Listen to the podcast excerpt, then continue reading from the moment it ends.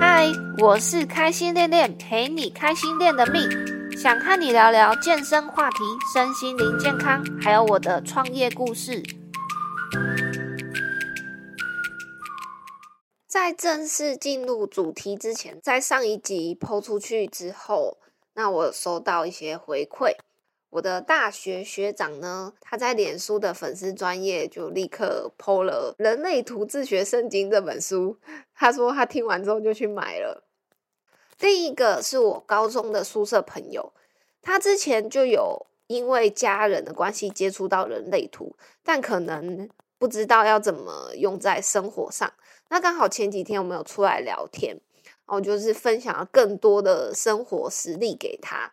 那也是燃起了他一股希望可以透过这个工具来更了解自己。那我其实很开心，我分享这样子的内容，让大家认识这个工具，因为我是真的自己实践过，我觉得很好用，才会真心的推荐。因为像是占星啊，或是塔罗牌啊，就是自己也有碰一点，但是我就觉得嗯还好。所以目前对我来说，人类图真的是非常的实用啦。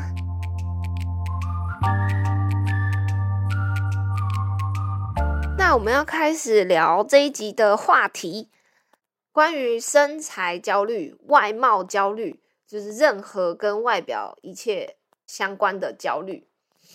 好，那我大概是从二零一五年尾的时候加入健身房，那时候在健身的女生其实不多。还算少。那二零一七年开始，呃，因为 YouTube 和 IG 越来越多人使用，那慢慢的就加入了很多是以健身为主题的网红。大家都喜欢看身材好的帅哥美女啊，像我的 IG 打开，就直接刷一排都是肌肉棒子和欧和欧美辣妹，而且光是看他们的照片，心情就会超好的啊。嗯，就我在健身产业工作五年的观察。其实有不少人是以健身网红的身材为目标加入健身房，想要开始训练。但有一些人他会发现，哎，好像跟他想象中的健身生活有点不太一样。首先呢，大部分的人觉得改变最大的通常会是时间的分配，因为原本可能呃原本的生活可能就是下班后就是买饭回家。吃饱饭后呢，就是窝在沙发里啊，追剧、看片、耍废。但加入健身房之后，就会变成下班后要直奔健身房，然后训练完之后吃晚餐。但这个时候可能回到家已经八九点了，然后还要洗澡、收东西、做做家事，然后之后就要准备睡觉。那原本有两三个小时的耍废时间，可能变成剩下不到一个小时。那还有一群人呢，他们是极度想要达成像网红那样的体态，他们会模仿网红的饮食方式，严格执行这个不能吃，那个不能吃，然后还要精算热量跟营养素，或是某个时段直接不吃的那种一六八断食。然后过了一阵子，他们就会发现，其实这样的生活方式根本就不适合自己啊！原本工作压力就已经够大了，连生活也要被这些。规则给各种压抑，这也太痛苦了吧！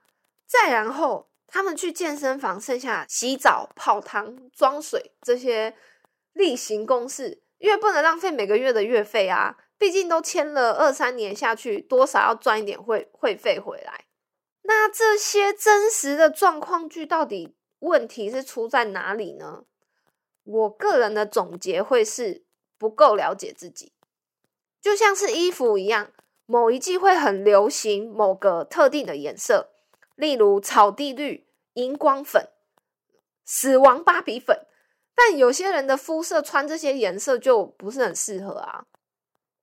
像我穿死亡芭比粉，哇，天哪，那不能看吧？那如果跟着流行买，那买回家之后绝对就是冰在衣柜里面，不会拿出来穿。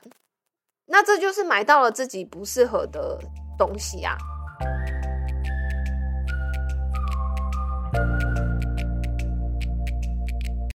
像我健身到了第八年，我也曾经遇过身材焦虑这件事情。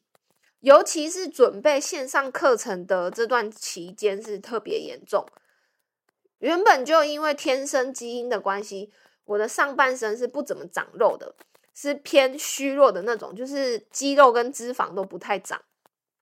但我的屁股和大腿肉呢，就很容易营养过剩，非常好发展，所以呢，也不好把脂肪减下来。但其实健身这么多年啊，我早就不太在意体态一定要要达到怎么样的境界。对我来说，虽然训练的表现是时好时坏，但只要整体的运动表现有缓慢的成长。在我户外运动的时候，有感到明显的体力进步。其实这样的训练成果对我来说，我已经很满意了。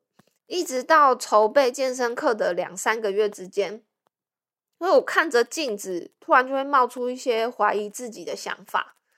现在的我看起来有说服力吗？现在的我看起来像个健身教练吗？然后压倒我最后一根稻草的事件是，某次呢，我就约台北的朋友吃饭，然后这个朋友呢临时带了两位同事赴约，然后就简单的基本认识之后，朋友就有介绍说，哦，我是健身教练，然后对方的第一个反应是，哈，看起来不像啊。然后回到家后，我就回想这一顿吃起来很尬的饭局，呃，让我陷入自我怀疑里面。是不是我也得像那些健美选手一样，体脂要很低、很 fit，肌肉量很高，才能是健身教练该有的样子？那为了迎合这样的主流审美观，我决定要先减脂下来之后，再开始拍摄线上课。然后我就帮自己设定了一连串的减脂计划，包含要吃的很干净啊，还要精算热量。除了一周四天的例行重训之外，其他休息天都要有氧，然后每天观察体重变化，每周一早上还要加量体围，就是腰围啊、臀围啊、大腿围啊这些地方。就这样执行了一个月，训练渐渐的对我来说变成压力，原本好玩的有氧活动就变得一点也不有趣了啊。然后我对筹备课程这件事情已经没办法抱着单纯期待的心情，反而充满了恐惧。就我很害怕说，万一到时候课程影片里的自己不够瘦、不够 fit，会不会就不会有学员想要买我的课程，不会想要上课？那这个时候呢，我的状态是越来越差。那也许是我男友他在旁边有点看不下去了，他就问我一句。你现在这样不是跟你创品牌的初衷相反了吗？哦，他讲这一句话很直接，很直接的打醒我，因为我的品牌叫做开心练练，可是创办的人一点也不开心，凭什么叫开心练练？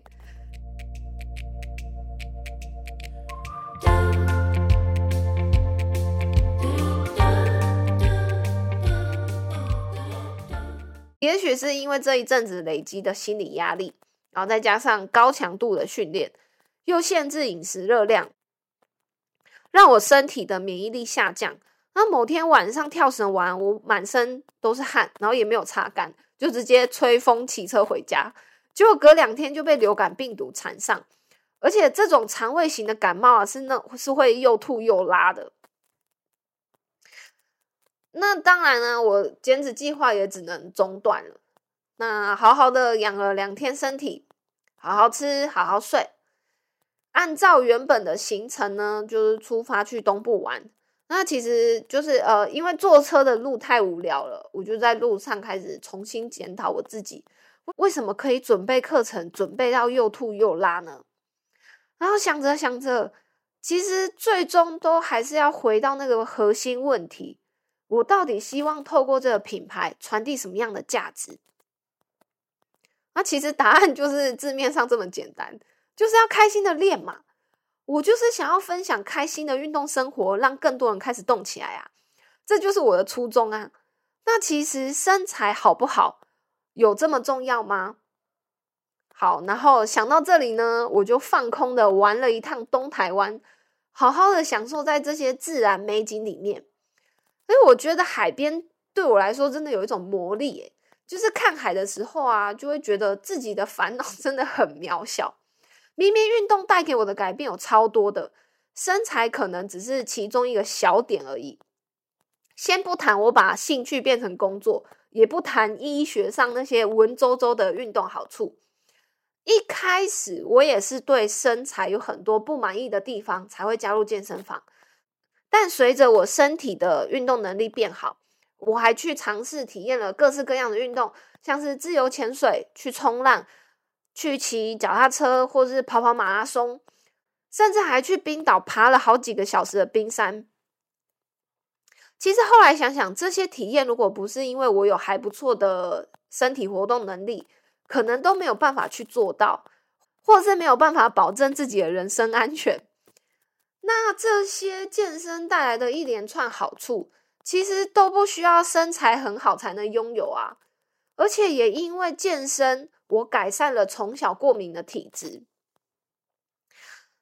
在每一次训练的时候，其实只要在重量有一点点的突破，我都会为自己感到很骄傲，就会想说：“耶，我突破了新重量，还有什么事能难倒我的呢？”就是会类似这样的自信爆棚啊，就让自己感觉很开心。那整个旅途结束呢，我就重新调整了自己的心态。我选择包容目前看起来的不完美，反正我对自己准备的课程内容是超有自信的，因为里面呢，我就包含所有看过的书，我验证过的动作组合，还有结合之前带学生的经验。那又为了能真正帮助到想要改变的学生，我还很用心的加了不少调味料在课程里。如果因为我的体态没有符合学生的期待，然后他没有购买，那这可能是他的损失啊。不过呢，也透过这一段迷失的过程，让我重回那个刚开始健身还很自卑的自己，让我更清楚的确定开心练练这个品牌要传递的价值理念。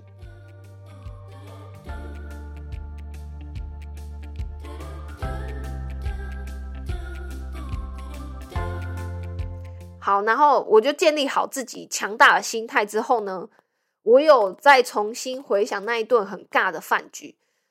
哎，刚好我在 YouTube 上面有看到一个影片，还有一个蛮有趣的说法是，有一些好久不见的朋友，或是跟你不熟的朋友，其实因为不知道要说什么，他因为他不了解你的状况嘛，只好从外表开始评论。哎，你怎么变胖了？哎，你气色怎么变那么差？哎，你怎么怎样怎样怎样？